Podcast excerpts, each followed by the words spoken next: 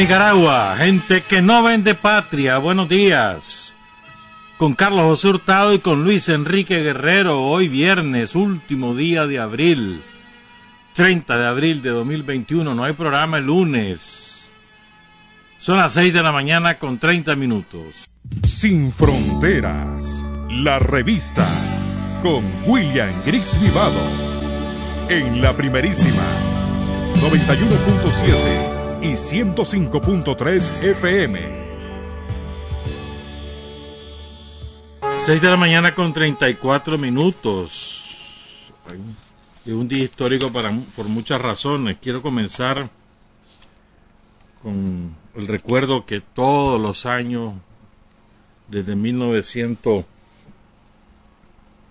a ver, 1985, 80 y... A ver. No, 83.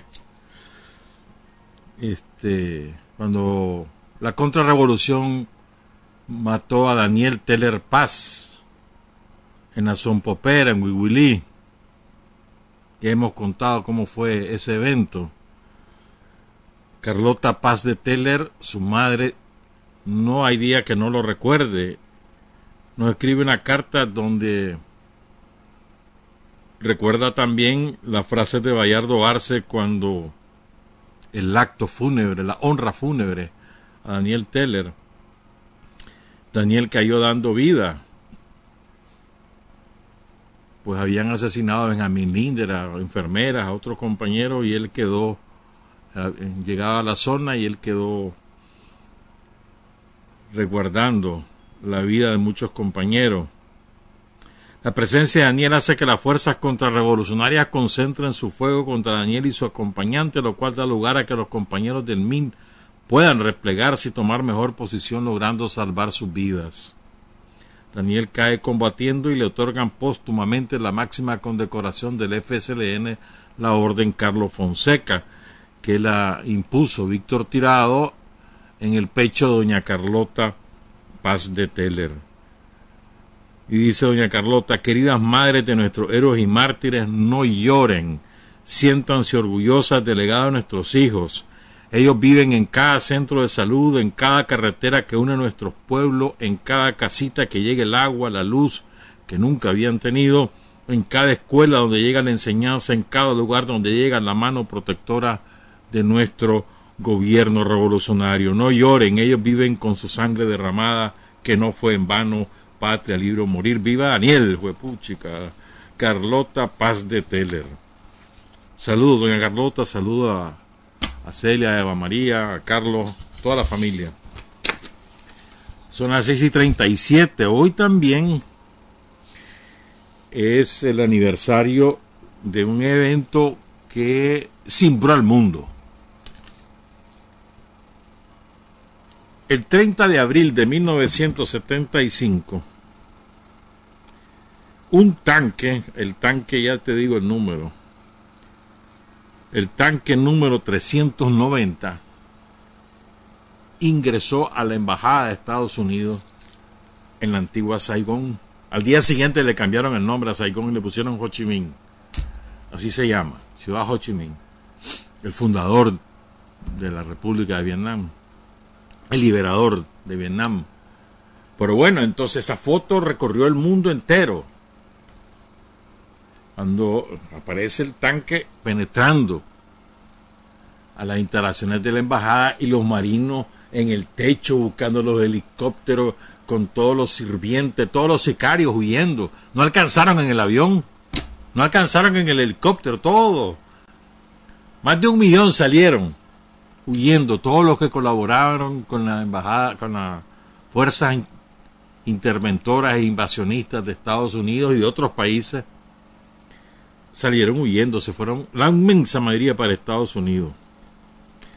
Pero eso ocurrió el 30 de abril de 1970, 75, perdón, cuando en la tanqueta entra al Palacio Presidencial, yo me equivoqué, es al Palacio Presidencial, no a la embajada, a la embajada entra la gente, los soldados, es al Palacio Presidencial que tenían el, el títere, el gobierno títere que tenía Estados Unidos. Recordemos una cosa, miren, a ver, ¿por qué es tan importante la victoria del pueblo de Vietnam el 30 de abril de 1975? Al año siguiente, en 76, es que se reunifica Vietnam. ¿Por qué es tan importante? Hombre, los vietnamitas se enfrentaron desde 1954 hasta 1975 con los franceses, con, bueno, de antes, desde 1940 con los franceses, con los japoneses. Sacan a los japoneses, los derrota también Estados Unidos en la Segunda Guerra Mundial, salen los franceses después de haber destrozado el país, ya Francia la derrotan en la batalla de Dien Bien Phu en 1954, se van los franceses eh, derrotados de, de Vietnam, que también dominaban Campuchea, dominaban Laos, dominaban toda la península Indochina y más allá. Y entonces los franceses, que además están debilitados porque Hitler los hizo paste, entonces se alían con los gringos y le regalan a los gringos le regalan el sur de Vietnam. En los acuerdos de, creo que fue en Ginebra eso. literalmente, entonces se levanta el pueblo de Vietnam contra la decisión, entonces los yanquis invaden Vietnam, dice para defender la democracia del comunismo. Bueno, Fíjense bien, pongan cuidado en esto. Eh. ¿Saben cuántos soldados pasaron por Vietnam? Soldados yanquis. Dos millones y medio. ¿Saben cuánto tuvo en el momento máximo? O sea, dos millones y medio pasaron a lo largo de todos los años que estuvieron ocupando Vietnam y queriendo derrotar a Ho Chi Minh y al pueblo de Vietnam y no pudieron. Ni podrán. 536 mil soldados yanquis en 1968 estuvieron ¿Mm? Al terminar la guerra, Vietnam tenía 700 mil, perdón, Vietnam tenía un millón de guerrilleros y los yanquis tenían 700 mil en 1973. Pero no solamente eran los yanquis, oigan, pongan cuidado a estas cifras. Corea del Sur les mandó 50 mil. Australia les mandó 7.600. Filipinas le mandó 2.600 y hasta Nueva Zelanda, o Nueva Zelanda, perdón, le mandó 552. China envió ayuda Ho Chi Minh, le mandó 170.000 soldados.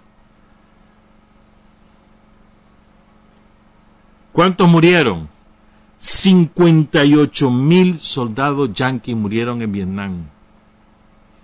Un millón cien mil guerrilleros vietnamitas. Tres millones de civiles. Ahí también murieron cuatro mil soldados de Corea del Sur. Estados Unidos lanzó sobre Vietnam el doble de las bombas que lanzó en la Segunda Guerra Mundial. Pongan cuidado en esa cifra tan espantosa, el doble. Y en Vietnam, Vietnam recibía mucha ayuda de la Unión Soviética, todas las armas, las municiones, los avituallamientos llegaban de la Unión Soviética. La Unión Soviética de Stalin y después de otro gobierno soviético. Los soviéticos nunca abandonaron a Vietnam. Y el arma favorita de los guerrilleros que se popularizó en todo el mundo esa arma. La K-47 ahí es que se estrena realmente. Bueno, salió antes, pues, pero ahí en Vietnam que se hizo popularísima por su poder de fuego, su etcétera, pues. Estados Unidos dejó caer en Vietnam del Sur para impedir que los guerrilleros de, Ho Chi Minh lo avanzaran lanzó el famoso agente naranja. Eso era una cosa espantosa. ¿Te acuerdas aquella niña que sale desnudita? Ella ya está, ya tiene más de 70 años. Sale así, ¿verdad? Con los brazos extendidos y todo su cuerpo en carne viva. El agente naranja, que era un herbicida.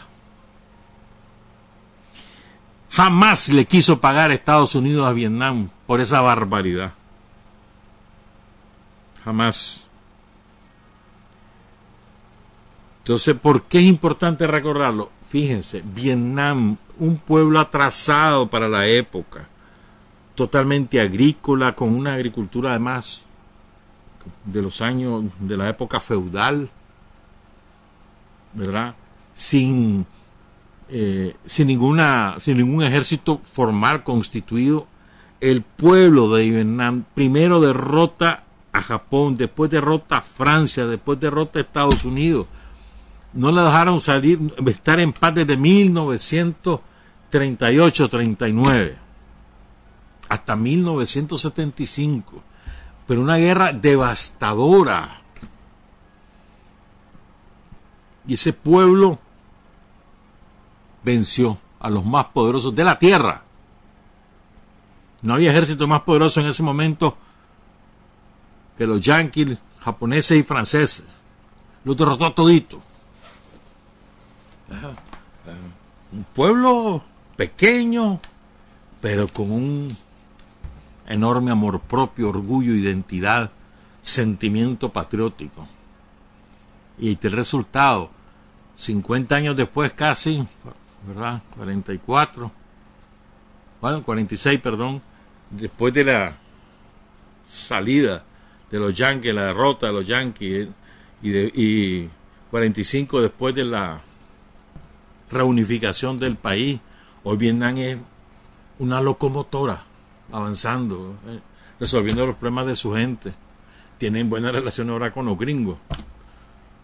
Son socios comerciales incluso, pero el Partido Comunista sigue ejerciendo la autoridad en Vietnam y con, con mucho éxito, pues tienen enormes avances económicos, políticos, sociales, culturales, enormes. Es un orgullo el pueblo vietnamita, sinceramente, pues para el resto del mundo. Dice Noel Campbell que la, que la foto con la niña es de Napal, no es agente naranja. Bueno, pero no se olvide, porque es importante para nosotros. Recuerden, hermano, la unidad, la unidad, el liderazgo, la astucia y la organización poder, con, son los factores indispensables para vencer a cualquier enemigo, no importa su tamaño. Unidad, liderazgo, estrategia, astucia y organización. que va de viaje, hermano. No importa el tamaño de tu enemigo, lo vences. Pero tenés que conservar esos cuatro, elementos sustanciales. Sustanciales. Y hoy también es el aniversario de Tomás. Siempre lo he contado yo eran como las ocho y media de la noche cuando me escribe Germán Pomares, que en paz descanse. Germán Pomares Herrera, saludos hoy a Oscar, allá en Miami, en el consulado de Nicaragua. Este, me escribe Germán, acaba de morir mi papá. Estaba yo en la oficina, me acuerdo, íbamos para, íbamos a hacer sin fronteras de noche. Ya me vine a dar la noticia, pues una cosa a mí me impactó. Yo no esperaba que Tomás muriera, sabía que lo iban a operar y todo eso, estaba enterado, pues, pero yo creo que ni la familia esperaba que muriera en, el, en la cirugía. Los médicos le habían advertido a Tomás, mira, es de mucho riesgo, mejor esperate. No, terco como siempre, y se decidió. Y no resistió su corazón. Tomás es el, digamos, un canto a la lealtad, a la firmeza. Eso es Tomás. ¿Querés ver cómo se, se debe ser leal? Mira, Tomás. Le cantaron, al oído le hicieron miles de cantos. Puso mejor que Daniel, hombre, dale. Jamás se dejó marear la guardia lo torturó, mano, lo mantuvo aislado sin poder, sin derecho a hablar con nadie, ni con los guardias podía hablar. Jamás se rindió dos huelgas de hambre, una de 63 y otra de 40 y pico de días. Quedó hecho un huesito el pobre hombre. Hay una foto famosísima donde él está en el, en el hospital militar, que ahí lo llevaron para alimentarlo a la fuerza. ¿Y qué, pesaría ahí Tomás? Como 90 libras. Él era chiquitito. Y todo floquito, en, el cacaste, como decimos los nicas. Qué barbaridad. O sea, ese, o sea, ¿querés saber firmeza? Tomá. ¿Querés aprender lealtad? Tomá. Jamás, jamás reveló un solo nombre de los compañeros y de las compañeras clandestinos o la ubicación de las casas de seguridad y le hicieron a Tomás verdaderas chanchadas. Recuerdo, bueno, él le salva la vida a Silvio Mora. Ya lo he contado en otras veces. Porque a Tomás lo habían capturado en febrero, el 4 de febrero, ahí por el Camino de Oriente, después de la refriega, donde se vuela el, teniente de la guardia, el jefe de la patrulla. Capturan también a, a Charlotte Baltovano. Cae Mildred Gabauza caen, después echan presa a otras compañeras. Este, y, y entonces, pero, pero Somoza no daba, no, nunca informó que lo habían echado preso a Tomás. Entonces el frente le pide a Silvio, Silvio era militante del frente, periodista, maestro, ya está jubilado Silvio de estar en Ginotep, digo yo, pues, porque él es caraseño orgulloso, pero bueno. Entonces, Silvio aprovecha una improvisada conferencia de prensa y le pregunta a Somoza, ¿es cierto que está preso Tomás Borges? Y aquel queda descolocado. Dice, sí, ahí lo tenemos, algo así fue que respondió. Porque hasta ese momento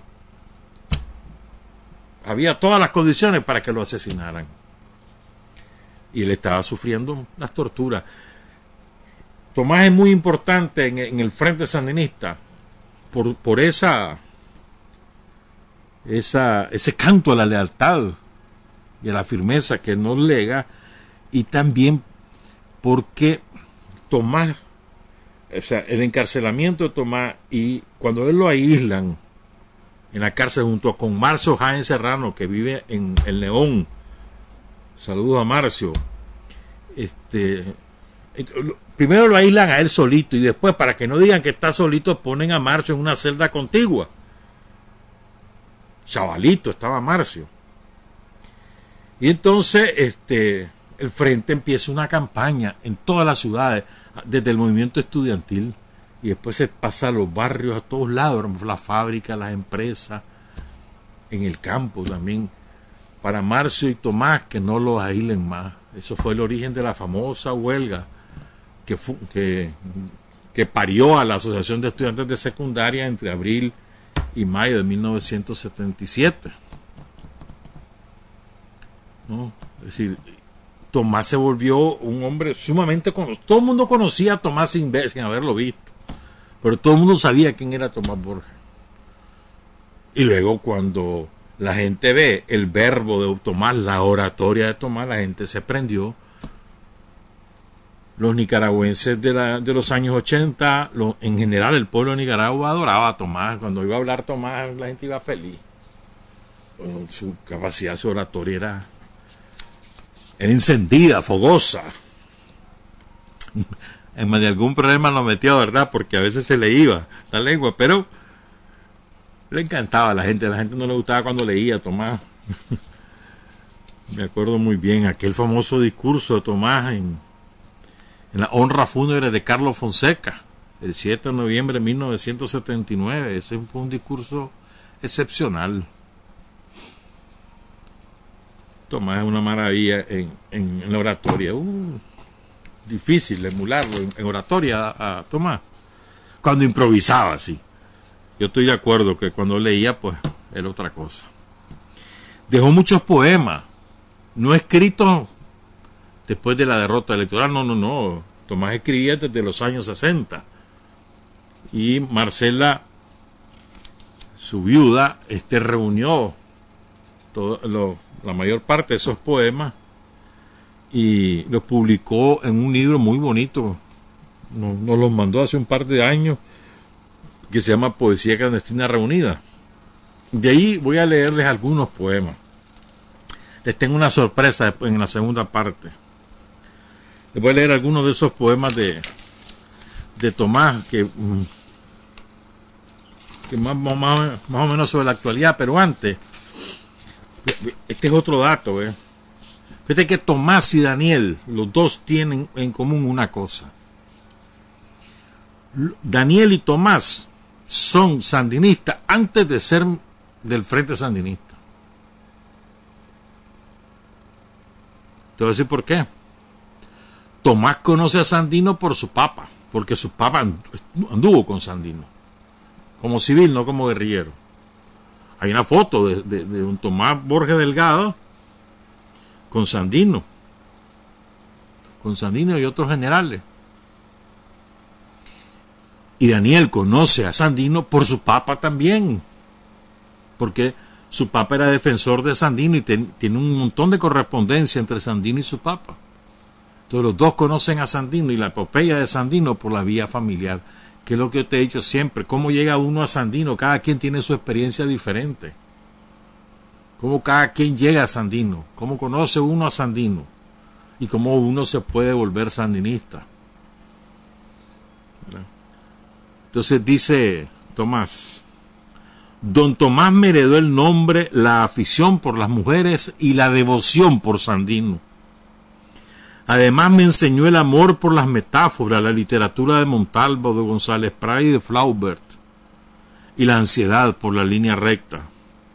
Aquel viejo malgeniado, abstemio, llorón y sandinista me cargaba por las noches mientras yo gritaba como gorrión maltratado y me amaba como si yo fuera el niño Dios. Cuando el terremoto de 1931 destruyó la capital y arruinó a la familia, el señor se fue para Managua. Tomás, el librero, fue dueño de una enorme biblioteca que me dejó en herencia. Se sacó la lotería con el número 1109 y lo repartió entre sus amigos y antiguos amantes. Cuando murió, gritó mi nombre. Yo estaba entre pájaros, fusiles, aguaceros y peligros, estaba por el lado de Pancasán, Tomás. Fui hijo único. Cuando nací, mi mamá, doña Anita, tenía 41 años. Por eso estaba destinado a ser idiota, poeta o guerrillero. Era dueña de un taller con 50 muchachas esbeltas que fabricaban puros chilcagres, que son esos puros que no se procesa mucho, se deja secar la hoja y después se enrolla para puro, sirve para masticar o, puros de, baja calidad. Pues. Esos son los puros chilcagres.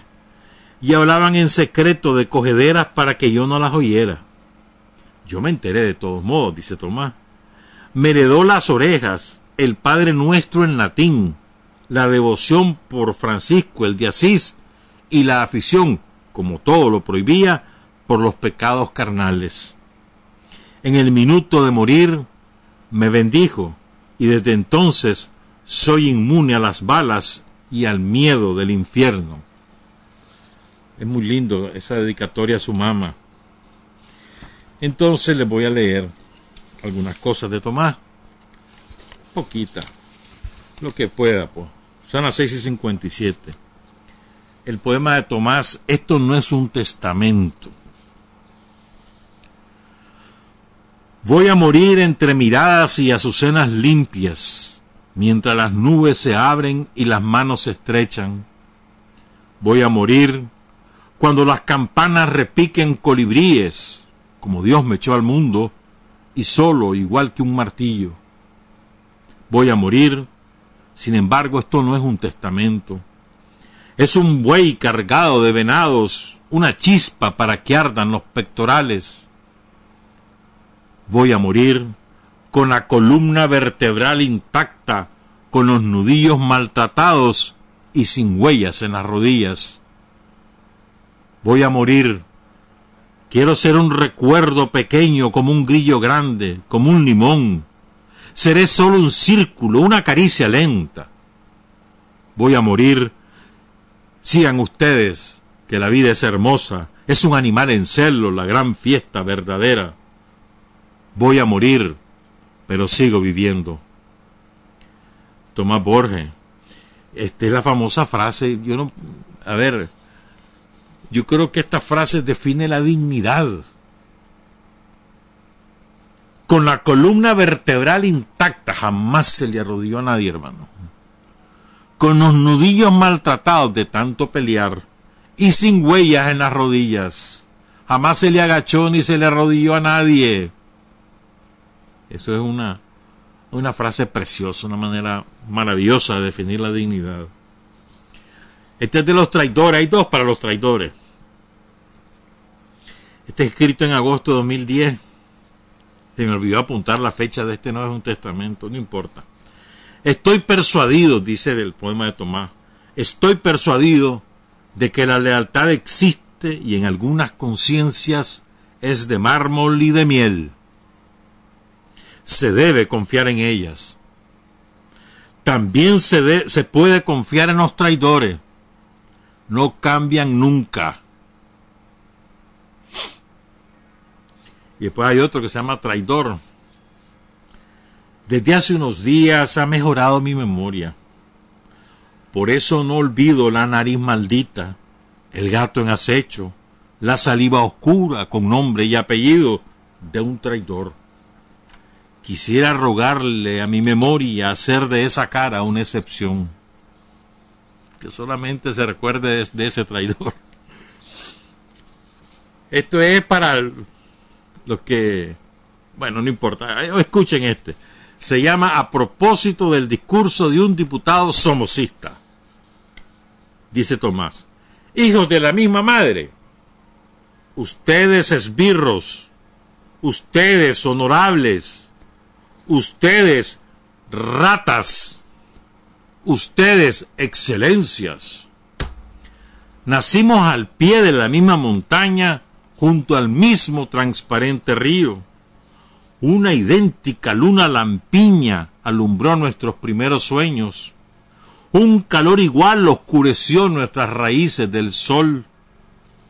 Sin duda, no nacimos de la misma madre, ni somos hijos de la misma patria.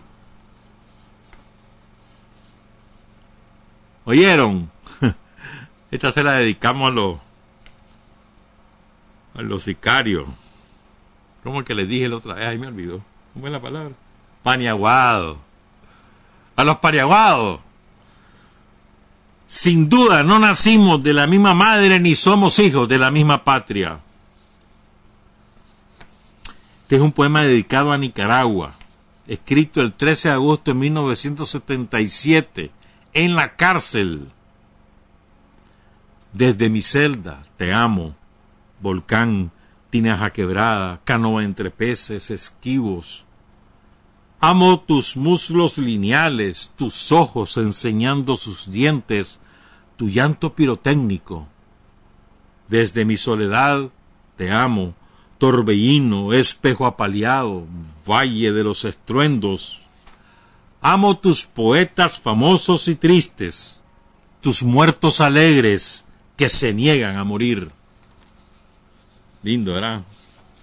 Tus muertos alegres que se niegan a morir. Y el último, esta es la parte final de un poema dedicado al Che, escrito aquí en Managua en 1988. La parte final es a mí me parece que es precioso. Oigan esto. Dedicado al Che. Aprendimos, comandante, que nadie puede consolarnos porque quienes nos pueden consolar necesitan consuelo y porque al fin y al cabo lo que necesitamos es otra cosa. Cómo matar la muerte, cómo revivir la vida. Tomás Borges, en su noveno aniversario, saludos a todas sus hijas, a sus hijos, a Marcela. Recuerden que Tomás es una herencia universal. Siete de la mañana con tres minutos regresamos. Hay hombres que luchan un día y son buenos. Hay hombres que luchan un año y son mejores. Pero hay hombres que luchan toda la vida. Esos son los imprescindibles. Mañana es primero de mayo, Día Internacional de los Trabajadores. Son las siete de la mañana con siete minutos. Una fecha que en sobre todo en los países donde los trabajadores están totalmente sojuzgados, oprimidos, aplastados, es un día de lucha y de manifestaciones y demás. Y en los, y en los países, en los pueblos que ejercen el poder, es un día de fiesta, como es el caso de Nicaragua. En Cuba siempre hacen unas manifestaciones gigantescas cada primero de mayo, este año no podrán hacerlo por la pandemia y la pandemia la tienen ahorita en ascenso. Aquí nosotros también, recuerden, hay que conservar las medidas, sobre todo en este fin de semana largo para los empleados del Estado, hay que conservar las medidas. Si vas a ir a un sitio público, con todas las medidas del caso. Y los que tengan enfermedades crónicas, es mejor evitar. Aunque esté vacunado, recuerden que la vacuna empieza a tener efecto hasta las tres semanas. No es que te vacunan hoy y ya a la hora ya no te puede contagiar el virus, no es así. De dos a tres semanas en hacer efecto. Y con la segunda dosis es que ya tiene el efecto completo, pero hasta las dos semanas después de la segunda dosis. Ya, o sea, no es automático eso. O sea, lo vamos a lograr hasta que todo, o el 70% de la población tenga las dos dosis, entonces podremos descansar. Mientras tanto, hay que saber guardar las medidas, no nos confiemos, no nos confiemos.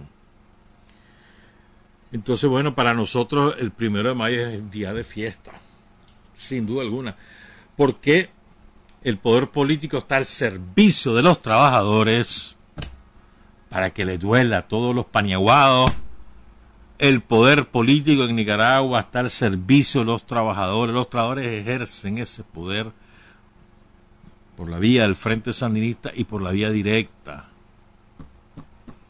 Para que les duela. ¿Me entendés? Los intereses de los trabajadores, los más caros intereses, la paz, la estabilidad, los derechos sociales son ejercidos desde el gobierno del Frente Sandinista hay muchas otras cosas pendientes. Uh, sí, hombre. Pero será con un gobierno de un gobierno propio que se pueda avanzar. Con un gobierno de los ricos, los trabajadores jamás van a poder avanzar. La principal tarea de los trabajadores es la defensa del poder político que ejercen ahora. Estamos de fiesta porque tenemos el poder y estamos de fiesta porque lo vamos a defender. Y lo defendemos todos los días. No sé, creo que sí, pero no estoy seguro. Creo que hoy habla Daniel siempre lo hace, 30 de abril. Desde que regresamos al poder, Daniel pasó la celebración del primero de mayo al 30 de abril para que la gente pudiera descansar el primero de mayo como día de fiesta. Y con la muerte de Tomás se convirtió en un día de homenaje a Tomás y de homenaje a los trabajadores. Vamos a cambiar totalmente de tema. Yo les decía que los voy a sorprender. Gracias a Iván Alí Valenzuela tenemos una entrevista a Francisco Rivera el Zorro. Iván Ali nos trajo a la radio en un CD de entrevista. También aparece una entrevista con Nanusa. ¿Por qué es importante? Miren, ahí hay, hay que oírla con atención para que primero entendamos el genio militar del zorro, que el zorro era especial, man. El Zorro y Pomares para mí era lo, mejor desde el punto de vista militar, guerrillero que tenía el frente. El Zorro y Pomares. O sea, de, los que estaban en la ofensiva final, después sumarle a Carlos Agüero, que será otra maravilla, pero bueno. Entonces, el zorro ahí cuenta cuáles son las motivaciones para la insurrección de septiembre, para la insurrección de abril, para la insurrección final. Las motivaciones desde el punto de vista militar, de correlación de fuerzas en el terreno militar. Y, ahí van a entender ustedes la astucia de este hombre, ¿no? Y cómo te la va detallando, o sea, y qué memoria más prodigiosa, además, la que tenía el zorro, ¿verdad? Cómo se acuerda de nombre, apellido, de circunstancias, de lugares, de fechas incluso y, es importante, a mí me parece muy importante, hay un concepto ahí que vierte el zorro y es por qué, eh, eh, por qué se necesitaba hacer la ofensiva, pero además el concepto de que el pueblo tiene que sumarse porque es el pueblo el que tiene que liberarse. Ese concepto ahí lo vierte el zorro. Entonces vamos a escuchar esta entrevista. No sé quién la hizo, sinceramente. Es una muchacha, pero no sé quién es. Y es una maravilla, pues. Va la primera parte porque tuvimos que partirla en dos por un problema de, que había en el audio. Escuchemos a Francisco Rivera, el zorro. En primer lugar, un éxito político, moral, revolucionario para el Frente Sandinista de Liberación Nacional y para nuestro pueblo eh, nicaragüense, en específico de Estelí. Desde el punto de vista militar, lógicamente, no fue un éxito total porque, lógicamente, no pudimos, pues, en este caso en Estelí, tomarnos la plaza de Estelí y este, triunfar en ese momento, ¿no? Pero sí, desde el punto de vista militar, prácticamente aquí la ciudad la tuvimos tomada durante 13 días y prácticamente logramos que la guardia se concentrara en su guarida principal. Incluso si, tuvieron algunas, se hicieron algunas conversaciones con el comandante de la plaza aquí, donde se insinuó cierta, ciertos aspectos de negociación, ¿verdad? Entonces, desde el punto de vista militar también fue, fue una gran enseñanza para el Frente Sandinista de Liberación Nacional y desde el punto de vista militar fue una tremenda enseñanza para las masas populares de este libro. En concreto, pues, el FDLN demostró tener fuerza militar y fuerza política, ¿verdad? Demostró consistencia, demostró audacia. Y lo, lo más estratégico, que las masas populares en Nicaragua y en este caso en Estelí, le, de una vez por todas, le perdieron definitivamente el miedo, el terror a la Guardia Somosí. Porque aquí la gente en las calles se vería con la Guardia, con, con piedra, con, con palos, con cuchillos, en la insurrección, y no solo en la insurrección, sino antes de la insurrección de 1978. Lo que pasa que ya en 78 las masas tuvieron una dirección revolucionaria que fue el FCLN. Entonces, eh, independientemente de la retirada, esas enseñanzas las supimos asimilar el FCLN y nuestro pueblo las supo asimilar. Eh, también es importante resaltar que después de la insurrección de, de 1978, aquí la gente se retiró una gran parte desorganizadamente, por donde pudo, por donde le dio la gana y para donde quiso para Honduras, para Costa Rica, para Estados Unidos, para, para León, para Chinandega, para las áreas rurales, etcétera. Una gente se fue a las libres y otra gente se fue organizadamente en columnas guerrilleras bajo la dirección del FDLN. Ejemplo, la columna General Pedro Altamirano, ejemplo, la columna que se formó en ese momento, Filimón Rivera Quintero, y la columna Facundo Picado Hernández, que surgieron precisamente de esa insurrección, ¿verdad? Y la general Pedro Altamirano, que era una escuadra, hasta ese momento se fortaleció y se convirtió en una columna guerrillera fuerte, fuerte en hombre y modestamente hablando fuerte en armas, porque para la causa que teníamos enfrente era, eh, las armas eran muy pocas y muy deficientes. Entonces inmediatamente después de la insurrección las tareas integrales fueron darle preparación combativa a los combatientes del FCLN, darle preparación combativa a los combatientes populares que se integraron, darle eh, preparación política mínima, sencilla, eh, este, eh, o redoblar esfuerzo en el trabajo político organizativo en las áreas rurales, en algunos lugares ya se tenía ese trabajo, en otros no se tenía.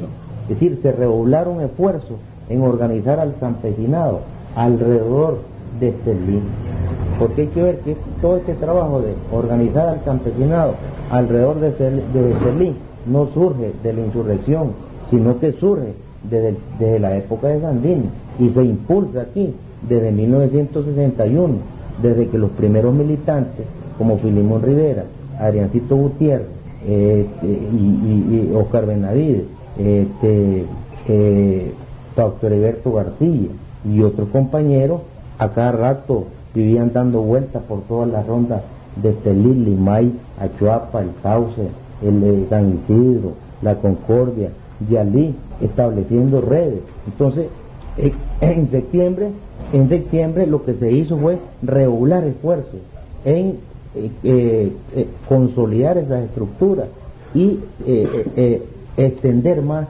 esas estructuras de colaboradores. Se impulsaron trabajos de exploraciones, de rutas, exploraciones de lugares para campamentos, se establecieron este, lugares para buzones de comida, para buzones de las armas que podríamos conseguir. Se impulsó recolección de información de los orejas, de los esbirros, de los homocistas, de quienes gente tenían armas, etcétera, etcétera. se impulsaron condiciones para en un momento oportuno eh, impulsar acciones militares modestas como ajusticiamiento de esbirros, propaganda armada, eh, presencia militar en algunos lugares, eh, etcétera, Y todo esto con la idea de consolidar desde el punto de vista técnico y táctico militar a los combatientes y este, desde el punto de vista militar eh, tener dominio y control del terreno en los alrededores de Celí, en el, en, el suroeste de Celí, en el oeste de Celí, en el noreste de Celí, todas esas cuestiones.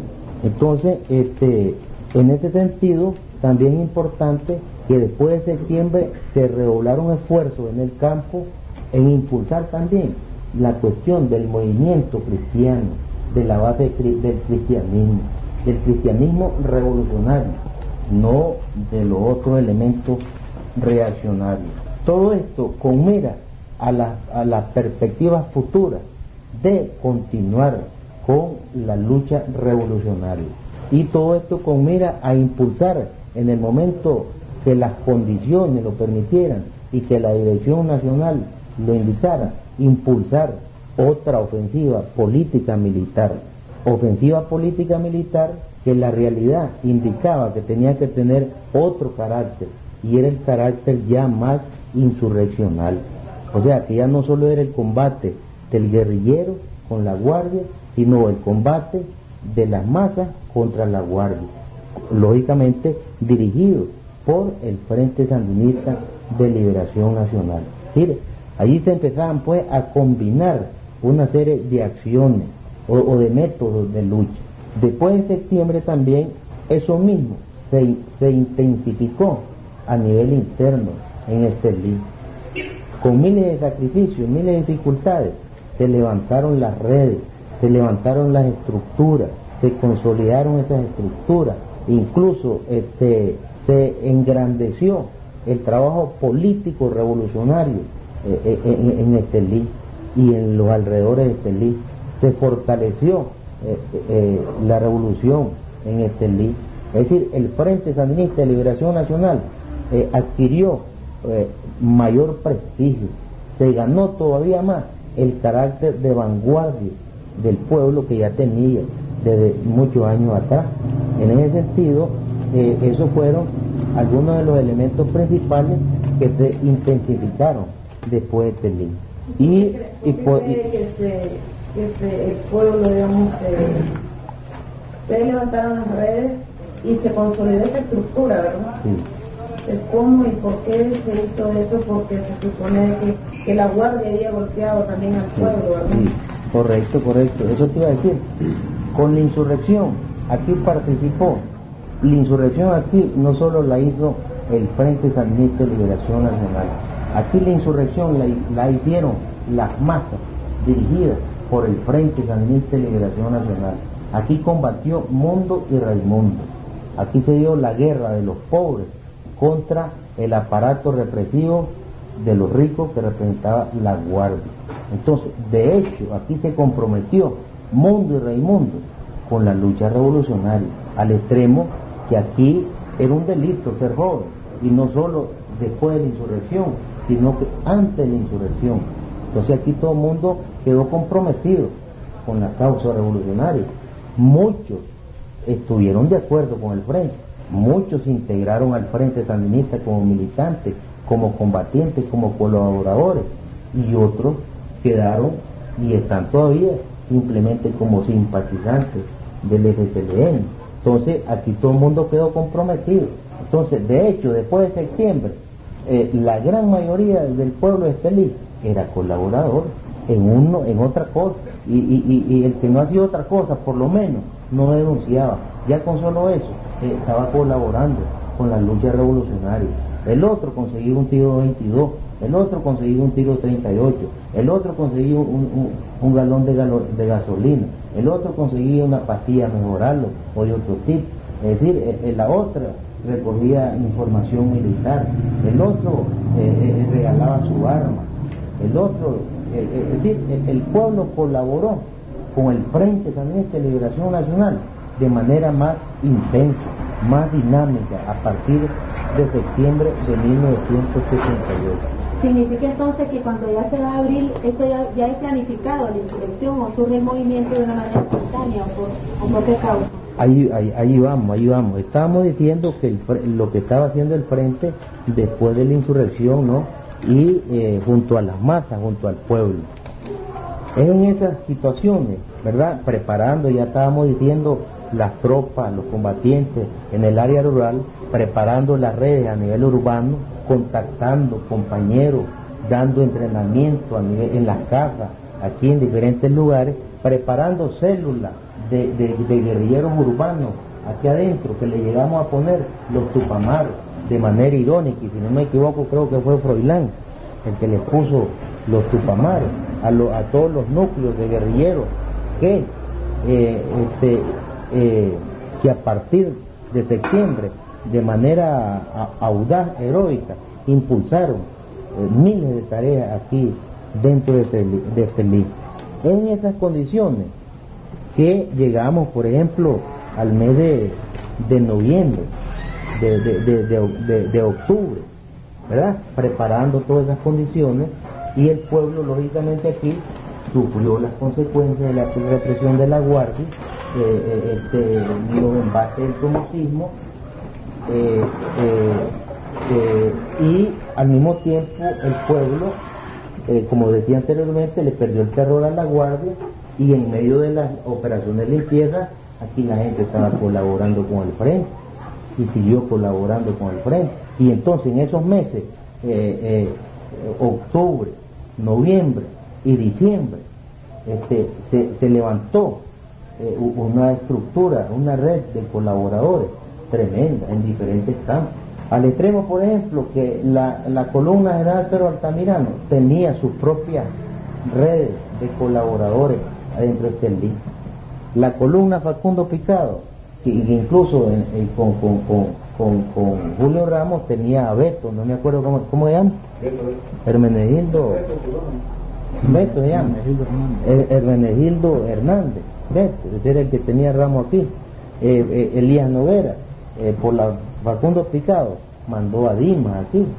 Filimón, la columna Filimón Rivera, Roilán mandó aquí a, al, capitán Torre Benavides, Pluma, aquí a Estelí. Entonces se levantaron tres estructuras, así con independencia entre comillas, ¿verdad? Porque estaban, es decir, de una forma unificada.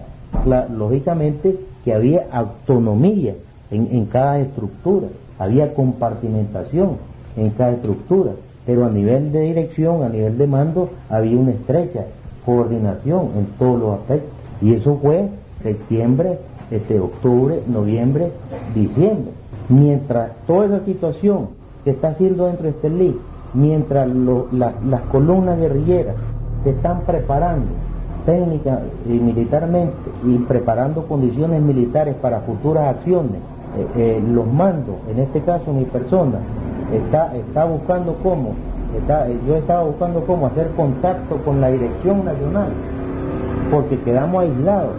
Estelí, después de la insurrección, quedamos aislados del mando de la revolución del mando en este caso interno de Managua y del mando del exterior de la Dirección Nacional.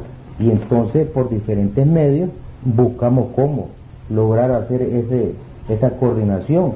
Ahí fue cuando yo a principios de octubre salí desde aquí a San Marcos Colón, tres días camino y eh, establecí contacto con el comandante Daniel Ortega, que le decíamos Pleto, en Honduras, eh, recontactamos al vergasal de gente que se había ido de aquí para Honduras, para San Marcos Colón, para el Paraíso, para Choloteca, estructuramos toda esa gente y después gradualmente fuimos metiendo esa gente de nuevo a, a, a, este Lo mismo hacía la estructura de la, de la GTA, la estructura que estaba en Honduras, ¿verdad? Fortaleciendo la estructura. Empezamos a, ¿cómo se llama? A, a abrir y en otros casos a fortalecer las vías de comunicación desde Estelí a Honduras por tierra, por el espino, por las manos y, y, por, y, por, por, San Marcos y Colón directamente de Estelí. Había que ver que la GPA tenía, por ejemplo, a la Xochitl, la, su comandante Guido, y al su comandante Germán Gutiérrez, aquí en dirección al Platanal, aquí adelante el Limay, en dirección a, San Marcos y Colón. Tal vez no se me pegue.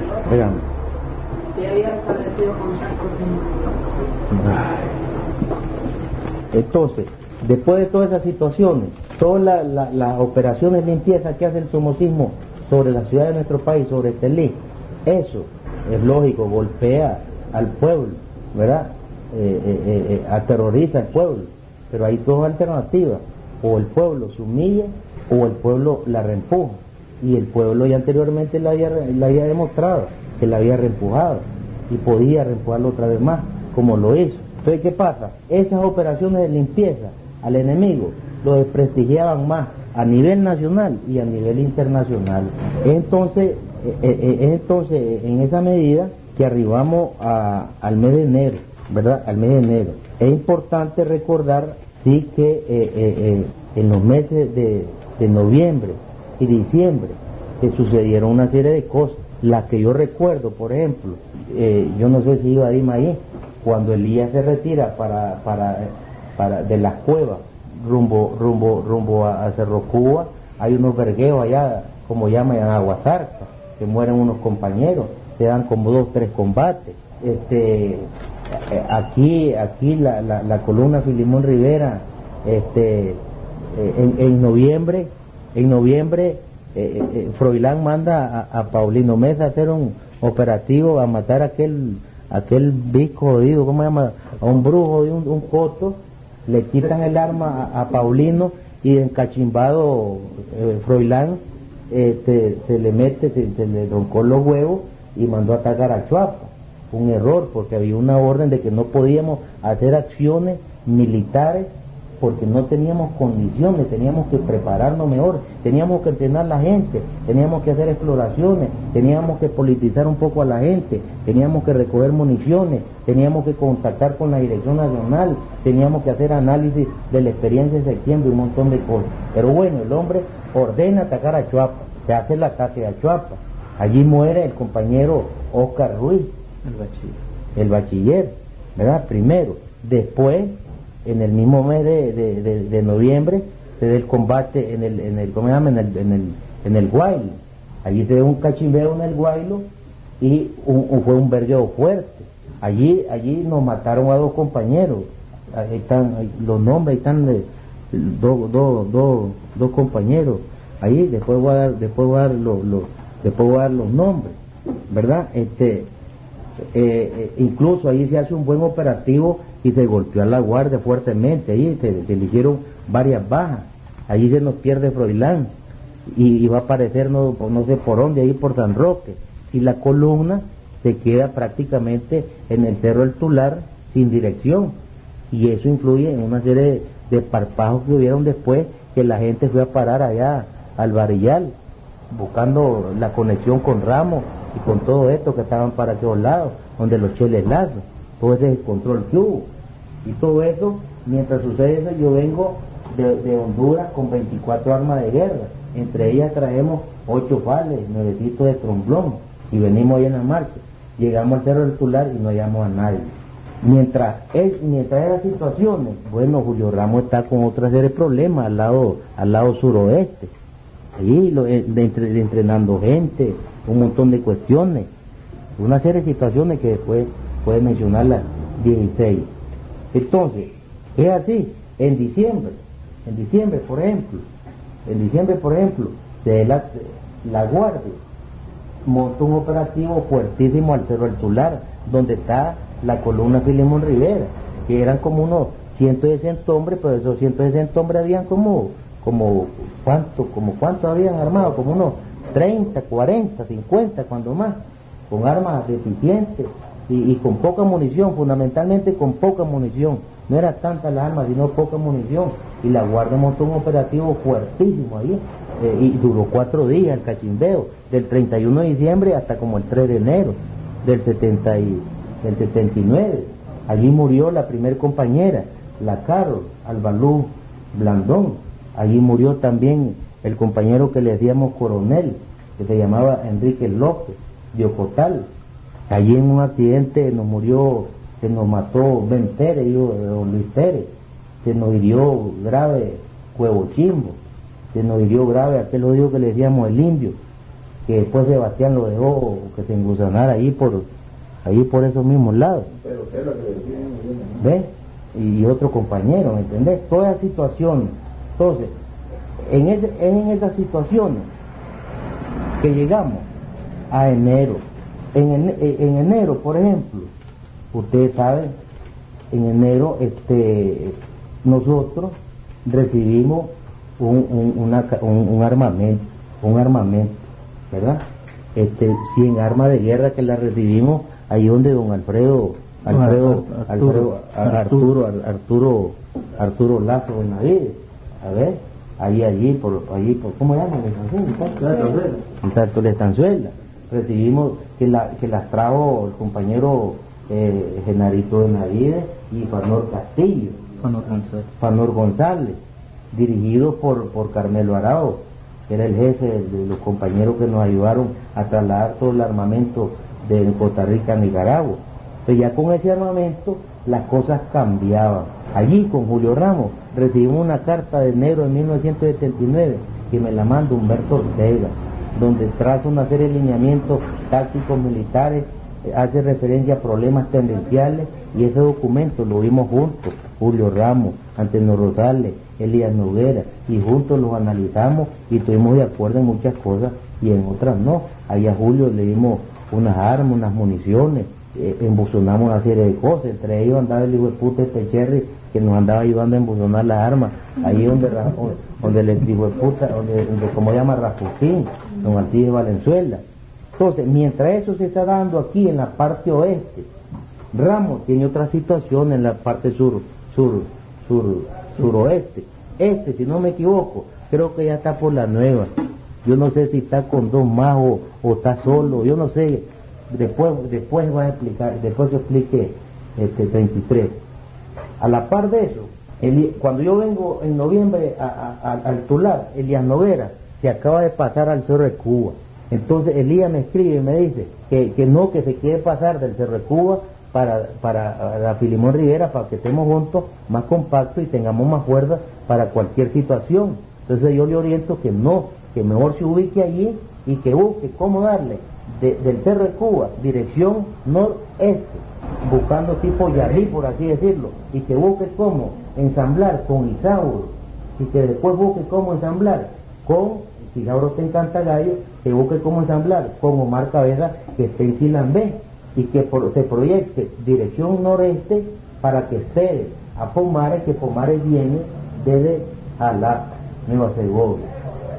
¿Verdad?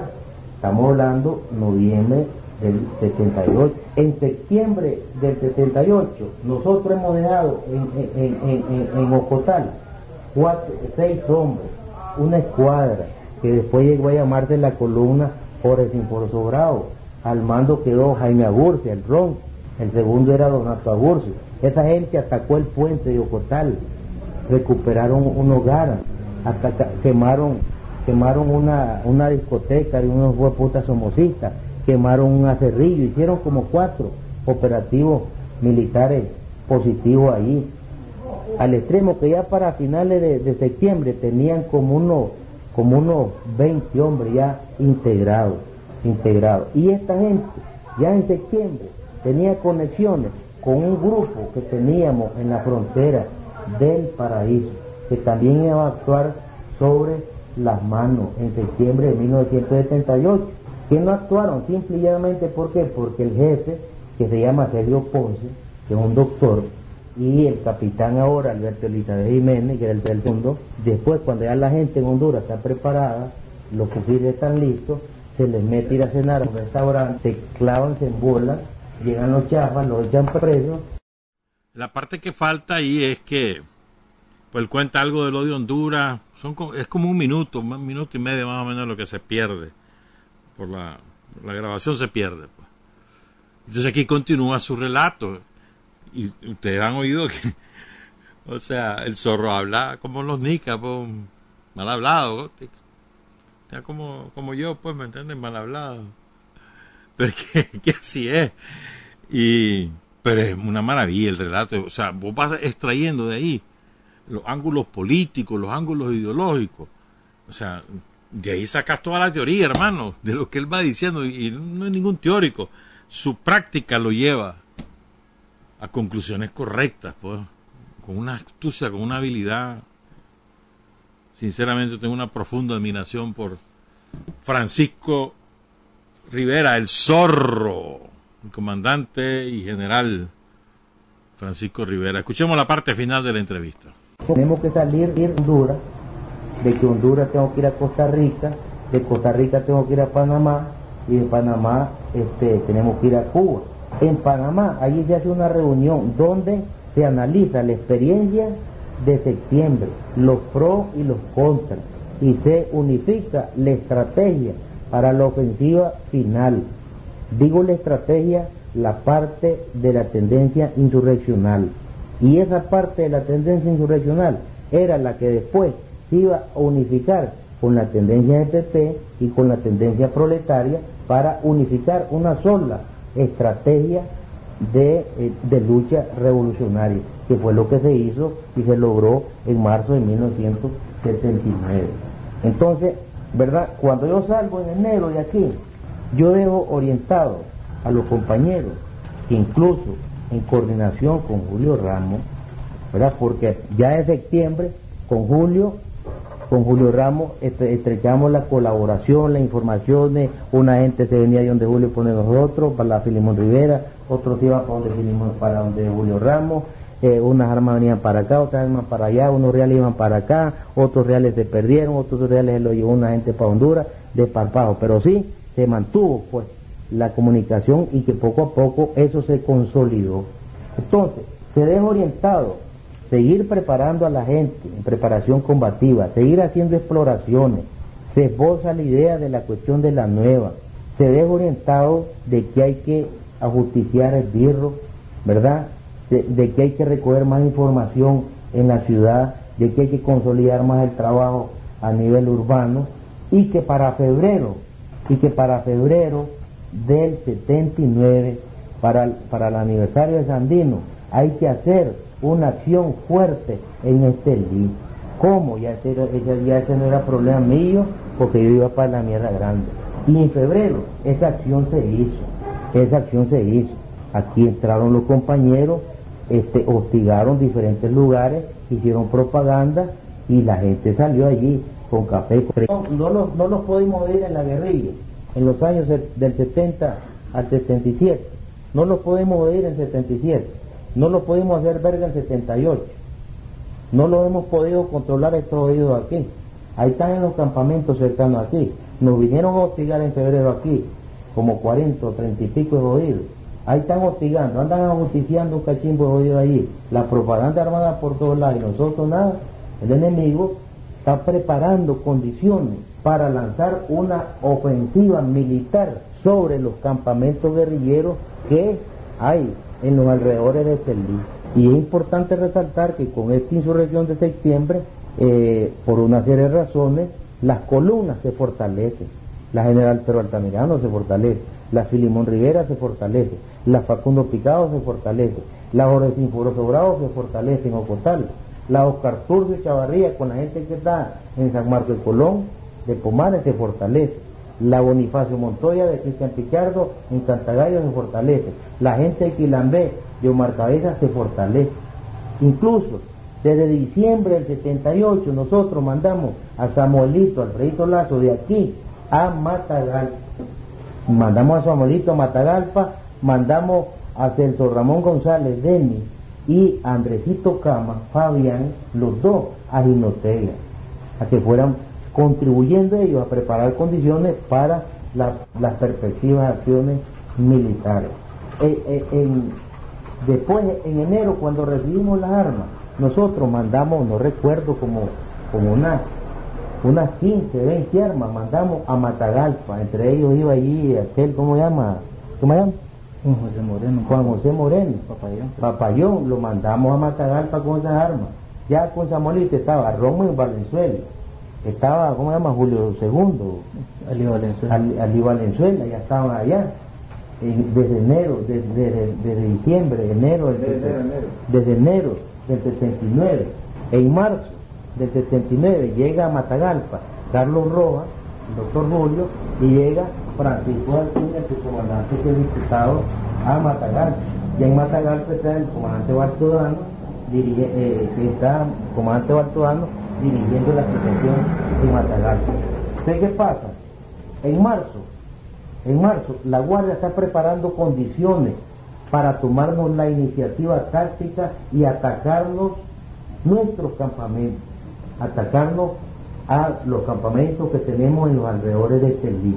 Dentro de ese marco se nos deserta Tijuana 60 mil puta de Cerri y se cae en la mierda, nos mata un cachimbo de colaboradores, que está la lista, nos llegaban a dejar los muertos a la orilla allí de los araditos, andaban matando gente aquí por todos lados, a Beto le halló el buzón y le quitó todas las armas, al Papa de Beto lo, lo turquearon, a Bartolo lo, capturaron, lo verguearon también, y un montón de gente, pues ese andaba haciendo desastre, él y Migdones. Es en esas circunstancias que yo de nuevo entro, entro a, a Estelín. Cuando yo vengo de, de, Panamá para, y paso para Honduras, nos reunimos ahí con Oscar Pérez Casara, con el comandante Luis Carrión y con Manuel Pelota Morales, y como Manuel está en la cuestión de los proles, hay una, una columnita de allí, de Honduras, que se va a integrar con nosotros para unificar fuerzas y lanzar la ofensiva aquí en Estelín. Pero pasó una situación allí que los capturaron, capturaron a Manuel y se volvió la chica. Pues no se pudo, no se pudo lograr nada hasta el final, la ofensiva final, que entró Ricardo Chiva como con ocho compañeros proles, pues con puros de, tres que vinieron aquí en la ofensiva final. Entonces, en esas condiciones que yo entro aquí al país. Ahora, entremos a, la otra, a las otras cuestiones de cómo era, cómo llama la situación, la situación, la situación nacional del momento. Primero, a nosotros nos orienta en base a la experiencia, en base a la experiencia de, en, base a la experiencia de, de, ¿cómo llama? De, de, de, de, septiembre, de septiembre 78, de que en primer lugar hay que atacar al enemigo en movimiento, de que no podemos atacar fuertes guarniciones donde solo gastemos tiros y no aseguremos el éxito. Tenemos que atacar al enemigo en movimiento, primero. Segundo, hay que atacar pequeñas guarniciones donde realmente matemos los guardias y recuperemos material bélico y recuperemos este, pertrechos militares de todo tipo. Lo otro que nos dicen, que tenemos que buscar cómo eh, golpear contundentemente al enemigo, ¿verdad? golpearlo contundentemente en sus fuerzas vivas, es decir, matar guardias y recuperar armamento para armar a otros compañeros que están desarmados y a otros que se puedan integrar. Nos orientan que hay que, que, hay que buscar cómo foguear a nuestros combatientes, a todo mundo, y que hay que buscar cómo foguear a los jefes, al jefe de la escuadra, al jefe del pelotón, es decir, a todos los jefes a los diferentes niveles y al combatiente en general para que se vaya fogueando, preparándolo para las futuras este, combates más fuertes. Y nos orientan en ese sentido buscar cómo, este, buscar cómo insurreccionar a la gente. El concepto insurreccional, que no es más que que busquemos cómo no solo se dé el combate de los guerrilleros con los guardias, sino que busquemos cómo la gente se integre junto a los guerrilleros y que la gente participe en el combate contra la guardia, para que le demos ese carácter insurreccional. Es decir, para que logremos pues que la, que la población participe, porque la lucha no solo es de los sandinistas, la lucha no solo es de los guerrilleros, la lucha es del pueblo y por eso el pueblo tiene que participar. Entonces, que busquemos pues cómo, si hacemos una acción en un lugar, no, no solo ataquemos y nos vayamos, sino que ataquemos, consolidemos el lugar, arrendemos a la gente, pongamos las autoridades, organicemos la milicia y así sigamos para adelante. Ese es el carácter insurreccional que se buscaba cómo implementarle al combatiente. Y que buscáramos cómo lo, eh, eh, eh, en los lugares donde llegáramos, este, lograr seleccionar compañeros, ¿verdad? Reclutar masivamente gente, pero buscar cómo seleccionar compañeros jóvenes o viejos con características para que fuera un combatiente para más adelante. La situación nacional que nos motiva a, a abrir. Primero, ¿verdad? La, orden de la Dirección Nacional es que hay que volar verga. Hay que volar verga, seguir para adelante. Entonces, en el país, en el frente sur, la gente no puede avanzar, están estancados, porque tienen un turcasal de guardia de la gran y lo están haciendo verga, independientemente del armamento que tenían, ametralladoras y toda mierda. Pero ¿qué pasa? Que la mayoría de la gente, combatientes populares, no como los guerrilleros, chapiollo modesto que habíamos aquí en el norte. Entonces la gente estaba estancada y necesitaban oxígeno de otro lado. Los compañeros de Managua, de León, de Granada, de Occidente, del Pacífico, los compañeros clandestinos que andaban preparando toda la situación por la represión de la seguridad de los paramilitares y de la misma guardia, no los dejaba movilizarse ampliamente. Entonces estaban limitados. Entonces la cosa se estaba atrasando. Entonces también ellos necesitaban que se accionara por otros lados para tener posibilidad de ellos de agilizar todos los trabajos, ¿verdad? Y eh, la otra situación que se da es que a nivel, a, nivel de aquí, de, la región, Pomare hasta ese momento está bien montañado en Nueva Segovia, ¿verdad? Está bien montañado en Nueva Segovia y este eh, el viejo lo que quería era embocar unas patrullas grandes de guardia, quebrarles el culo y recuperar armamento. Ese era el sueño de él.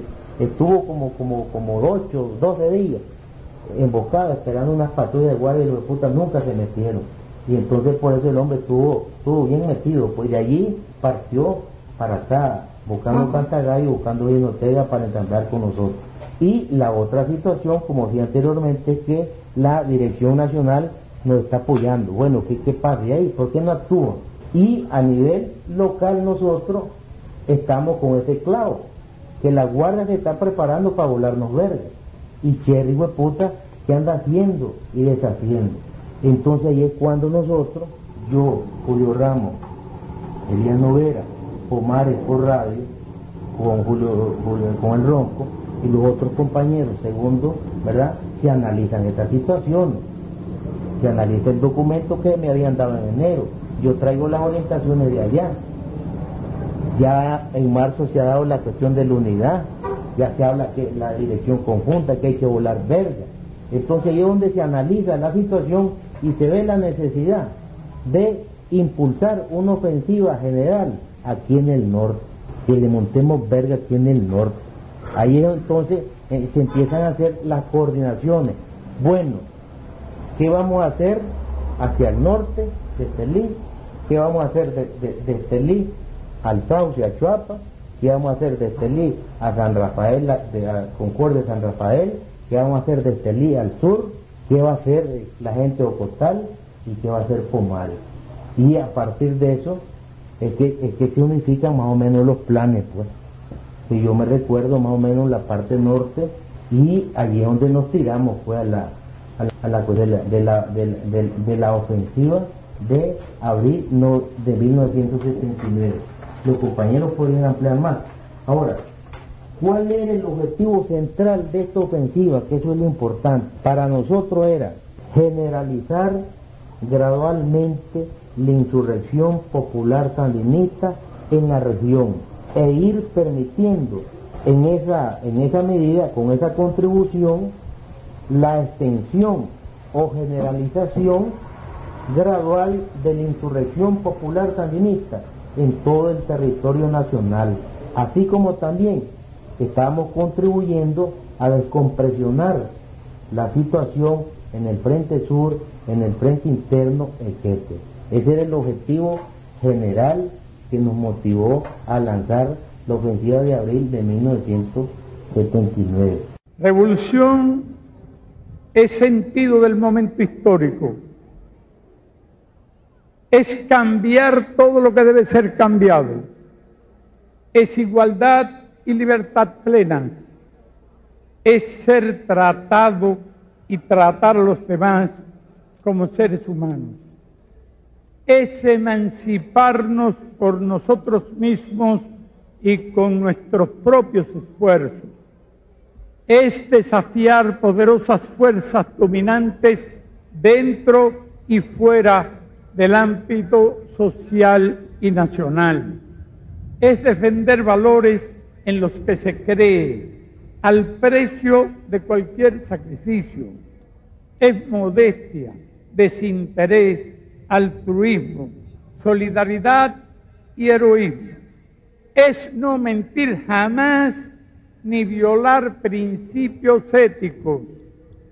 Es convicción profunda de que no existe fuerza en el mundo capaz de aplastar la fuerza de la verdad y las ideas. Revolución es unidad, es independencia, es luchar por nuestro sueño de justicia para Cuba y para el mundo que es la base de nuestro patriotismo, nuestro socialismo y nuestro internacionalismo.